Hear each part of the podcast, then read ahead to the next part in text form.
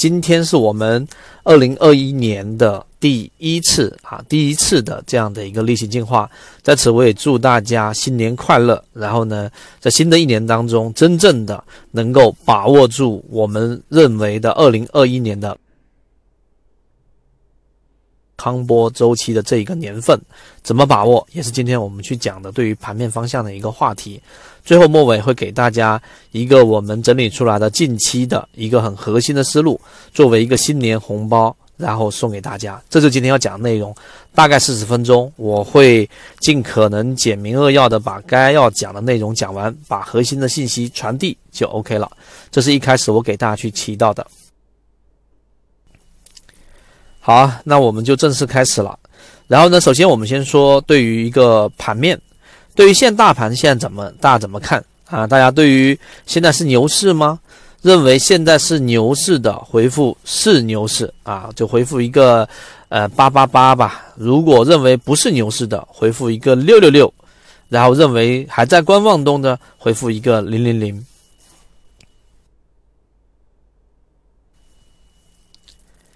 大家可以放大我这张图片来看一看。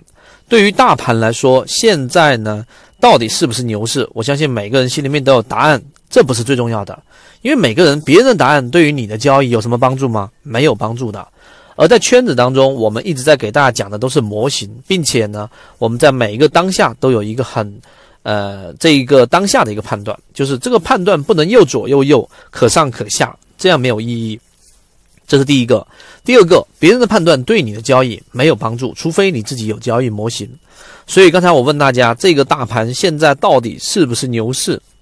这个问题，大家我就不截图了啊。如果大家打开上证指数来看，实际上呢，已经出现了这个市场的六连阳，今天呢三五八八，对吧？已经创出了一个新高。这个新高呢，上一次直接可以追溯到二零一八年了。所以上证指数的这一波突。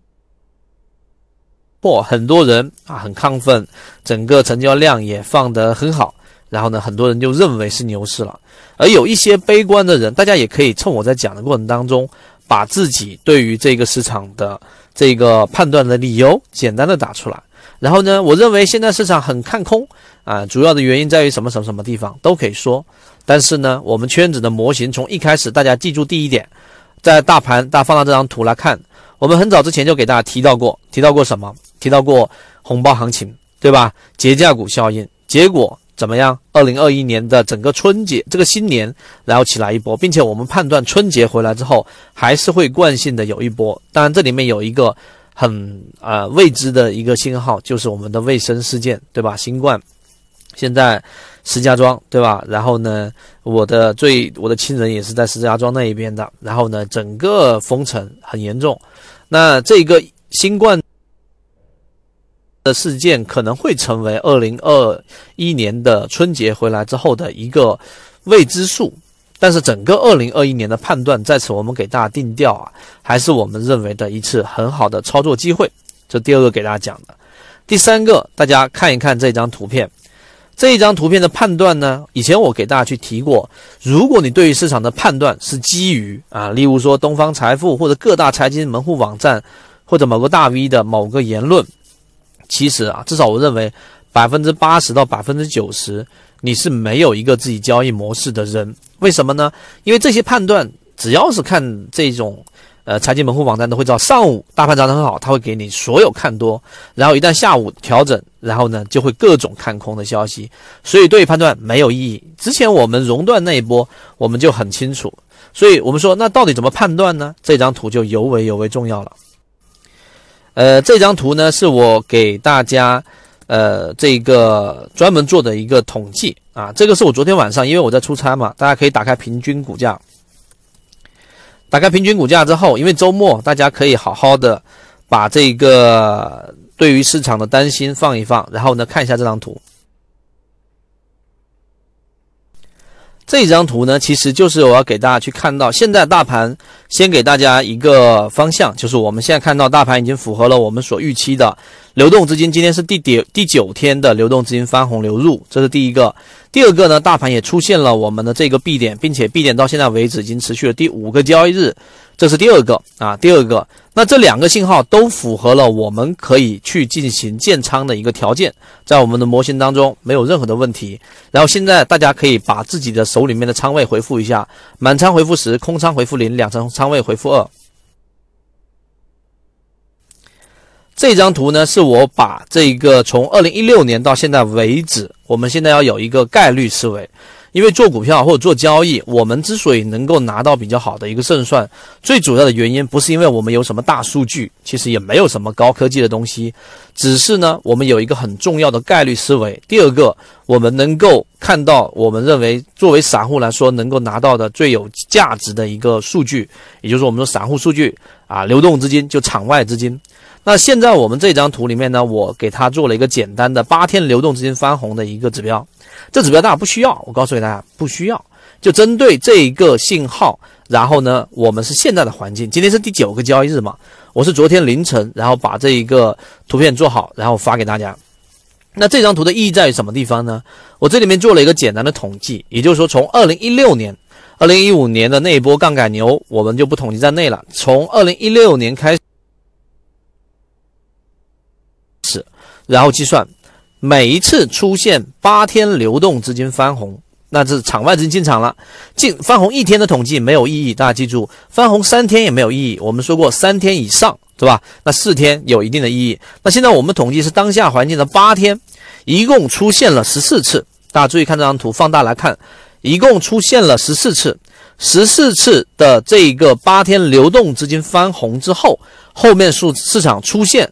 我们说的这种风险的时候是出现了三次，我用绿色框框框出来给大家，也就是说，在一周到两周之内，一个月之内没有赚钱机会，完全没有赚钱机会。那些上涨百分之三、百分之五的，我们都不能算在里面，明白我的意思吗？大概都是要去到百分之八到百分之十以上的平均股价上涨空间，我们才能定义它稍微有这样的一个机会。结果出来是十四局啊，就出现过十四次。有三次是失败的，有十一次是获利的。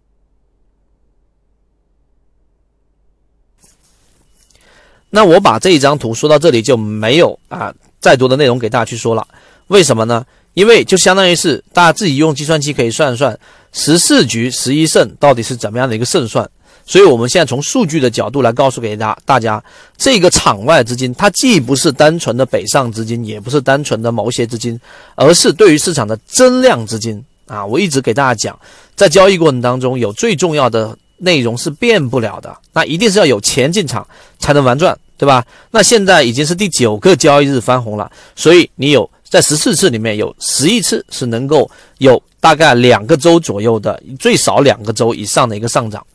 那大家，我顺便问一下大家，呃，我们这一个二零二零年的六月十号那一波公众号和所有圈子里面我发的市场发生变化那段语音，大家都有听到吗？